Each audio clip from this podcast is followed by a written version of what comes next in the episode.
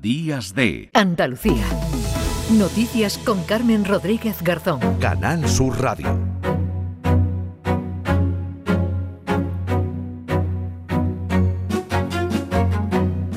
de la mañana y 10 minutos. Eh, seguimos aquí en Días de Andalucía en Canal Sur Radio. Hasta las 11 de la mañana les vamos a acompañar.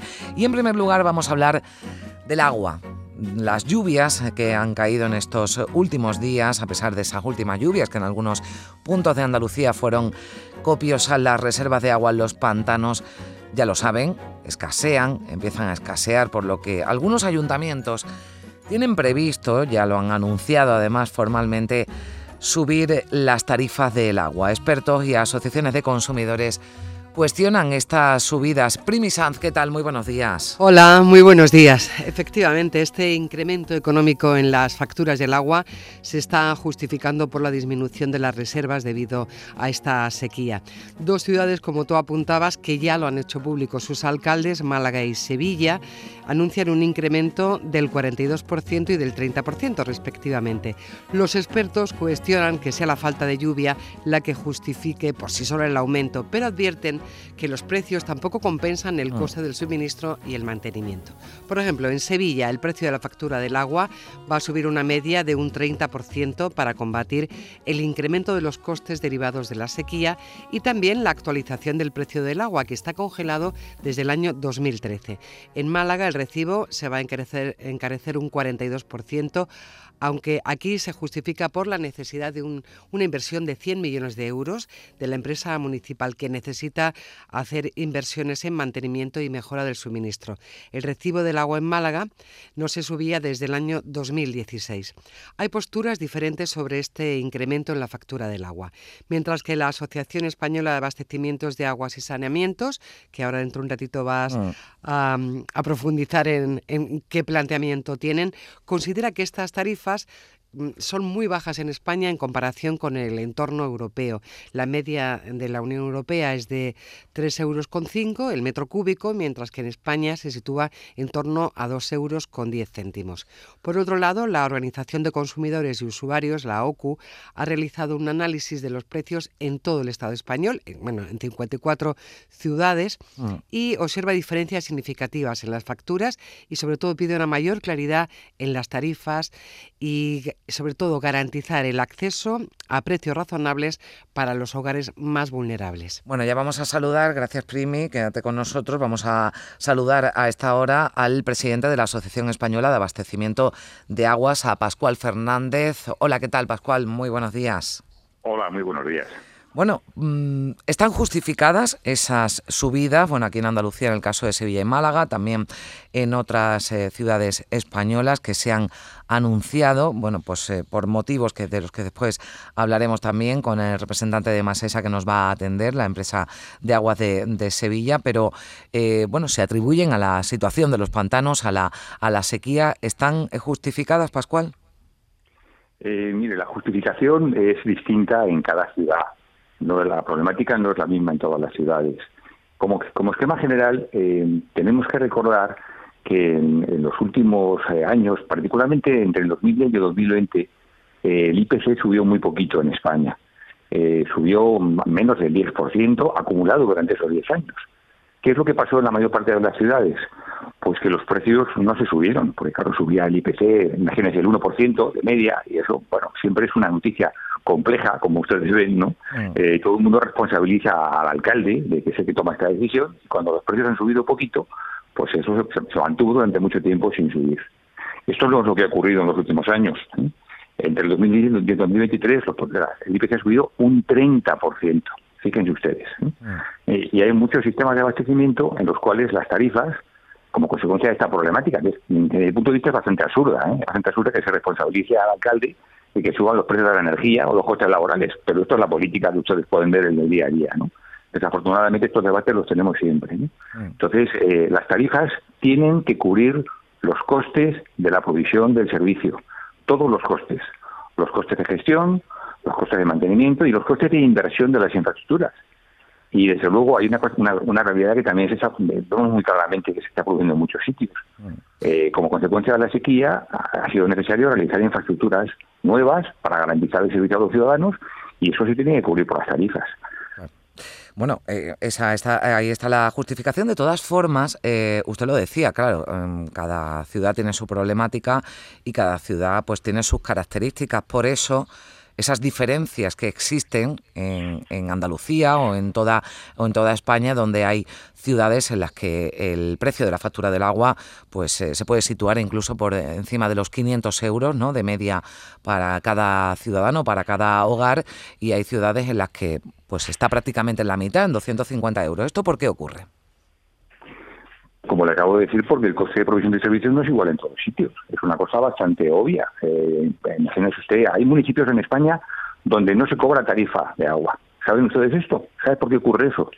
Son típicamente municipios que se encuentran en las, sierras, donde hay manantiales, donde el agua ha brotado siempre de una manera natural y todavía se sigue sin cobrar precios. Esa es la misma problemática que tiene una ciudad que tiene que traer el agua de, distancias importantes, que tiene que potabilizarla, que tiene que depurarla que es un, servicio muy, muy importante. Nosotros tenemos que prestar otro servicio con el menor impacto sobre el medio ambiente. Y eso implica infraestructuras de depuración que tienen que ser, eh, que cada vez la tecnología es más sofisticada, cada vez lo hace mejor, y lo que queremos es prestar el mejor servicio. Mm. Y esto se tiene que hacer, lógicamente, cubriéndose por las tarifas. Pero permítame que le diga una cosa. ¿Sabe usted que eh, la mayor parte de los ciudadanos no saben lo que pagan por las tarifas de agua? Digo la mayor parte, eh, ojo, no me refiero a todo el mundo, porque hay mm. gente que lo pasa mal. Pero la tarifa media se sitúa en el entorno de 20 euros por familia cada dos meses. Fíjese de lo que estamos hablando. Estamos hablando de unos, precios que son muy, muy reducidos. Y por supuesto, el que tiene un jardín muy grande eh, y lo riega, eh, pues naturalmente su, precio se eleva de manera significativa. O si está en una zona, imagínese, por ejemplo, en, en Barcelona en este momento se está abasteciendo a la ciudad fundamentalmente a través de desalación. La desalación tiene un coste mayor y en Barcelona el precio del agua es más caro como consecuencia de ello. Bueno, también está ocurriendo en Almería, donde ya está llegando también a los hogares esa agua desalada. En general, eh, somos grandes consumidores, me refiero comparándonos con nuestro entorno, eh, grandes consumidores de, agua, me refiero al consumo mm, eh, doméstico con respecto a otros países de nuestro entorno, o somos comedidos. Hemos reducido muchísimo nuestro consumo en los últimos años, aproximadamente, eh, prácticamente en, todas las ciudades podemos encontrar una reducción de consumo del 30%, digo el consumo per cápita, ¿eh? Eh, que es el que es relevante, ¿no? incluso en algunas todavía más. Por ejemplo, Sevilla, el entorno de, Sevilla, Dos Hermanas, la política que está, está realizando en los últimos años dirigida sobre todo a evitar el despilfarro, que es la clave de todo esto. ¿eh? El consumo de agua de boca, el consumo de agua para poder, no sé, lavarnos, ducharnos, cocinar, tiene que estar garantizado y está garantizado en todas las ciudades. Pero a veces, este tema, como digo, a veces hay derroche. A veces no nos damos cuenta, dejamos los grifos abiertos cuando nos estamos lavando los dientes, o yo qué sé, o, dejamos eh, que corra el agua demasiado para hasta que se, hasta que se calienta en las duchas y es bueno poner un cubito, ¿eh? recoger ese agua fría y utilizarla, por ejemplo, para regar. Eso es hacer mm. gestión eficiente del agua. Eh, nuestro consumo está por encima de la media europea, sorprendentemente, aunque somos un país donde tenemos menos agua. Eso está relacionado, entre otras cosas, porque las tarifas de agua en España son muy baratas cuando se comparan con los precios de las tarifas en los países nórdicos. Le dirán ustedes, ¿qué pasa? ¿En los países nórdicos hay menos agua? Pues no, lo contrario, hay bastante más agua. Sin embargo, ahí la gente está muy concienciada y los gobiernos están muy concienciados en la protección de un recurso natural, un recurso que es escaso, que tenemos que proteger. También es verdad que estos países tienen un nivel de renta más elevado, mm. pero yo no estoy hablando de un incremento del doble, ¿no? En algunos países vale, el agua vale cuatro o cinco veces más. Y eso no tiene nada que ver con el tema de la renta. Tiene que ver con una protección del recurso. Eh, ¿Habría que premiar a, a su juicio, Pascual, a los ahorradores y castigar a los que derrochan? Bueno, esa es la idea de la tarifa. La tarifa lo que hace es ser mucho más baja para aquellos que ahorran, para aquellos que tienen consumos bajos y penalizar los consumos que son más elevados. Esa es la clave de la tarifa que tenemos en, todas las ciudades, casi con, una manera generalizada. Siempre los consumos más elevados son los que tienen el precio más alto y los consumos más bajos son los que tienen el precio más bajo.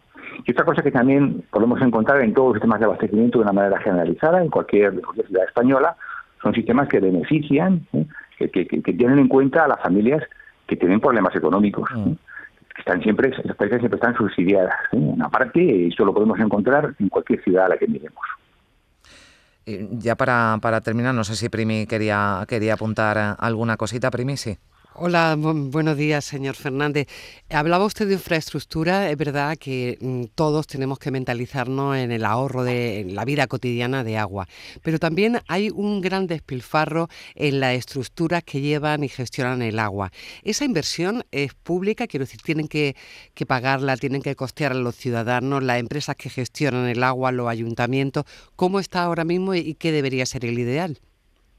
Eh, si me permite, si se refiere usted a las pérdidas de agua en la distribución. Claro, decir, toda, esa, toda esa inversión que tienen que hacer las empresas que gestionan el agua, ¿no? En el caso de Málaga, que era, por ejemplo, eh, ahí se basaba el incremento en la factura próxima. Em, em, insisto, la, clave en, cualquier sistema de abastecimiento, en cualquier gestión de cualquier infraestructura, es que la tarifa cubra los costes que tienen esas infraestructuras, que repito, no son iguales en todas las ciudades esa temática mm, tenemos que olvidarnos. Pensar en que hay un precio que sea igual en todos sitios para el agua no tiene ningún sentido. Porque, insisto, el, coste no tiene nada que ver en algunos sitios con respecto a otros. Esa es una problemática especial que cada uno tiene que resolver. Eh, respecto al tema de las pérdidas del agua, en España, en, el agua urbana, eh, calculamos que se sitúan en torno entre un 15 y un 20% de media. Eso significa que hay algunas ciudades donde hay un poco más alto y otras donde es muy bajito, o prácticamente es inexistente.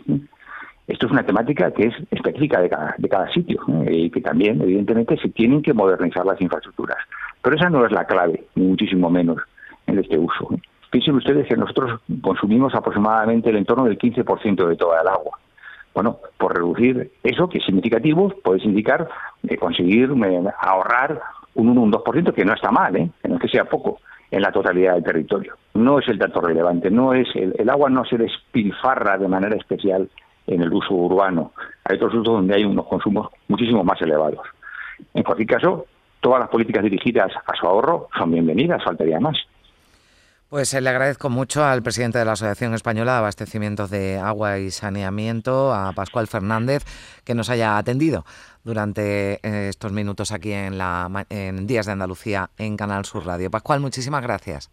Es un placer. gracias. 9 y 22 minutos. Seguimos hablando de agua.